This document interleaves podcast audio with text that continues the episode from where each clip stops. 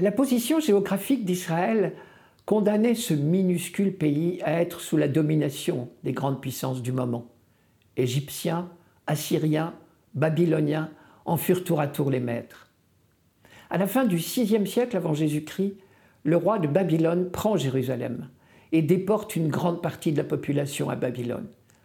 C'est le début d'un exil de 50 ans. Le peuple a tout perdu. Sa terre, son roi, et pire que tout, la ville sainte et le temple, signe de la présence de Dieu au milieu de son peuple. Le psaume 136-137 traduit trop bien la douleur des déportés. Au bord des fleuves de Babylone, nous étions assis et nous pleurions, nous souvenant de Sion. Au saule des alentours, nous avions pendu nos harpes. C'est là que nos vainqueurs nous demandèrent des chansons et nos bourreaux des airs joyeux. Chantez-nous, disait-il, quelques chants de Sion. Comment chanterions-nous un chant du Seigneur sur une terre étrangère?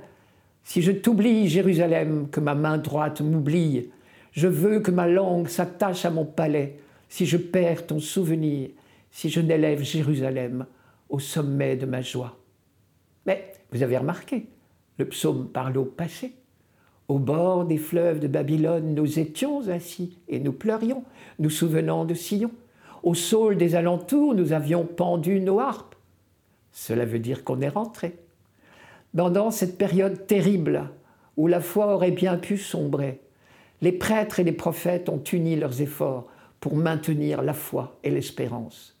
À ce peuple qui avait tout perdu, qui se sentait anéanti, les prophètes ont rappelé que Dieu avait tout créé à partir de rien.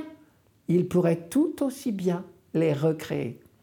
C'est toujours dans les périodes les pires qu'on fleurit les plus beaux textes sur la création.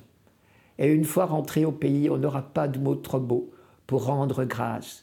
125, 126, quand le Seigneur ramena les captifs à Sion, nous étions comme en rêve. Alors notre bouche était pleine de rire, nous poussions des cris de joie.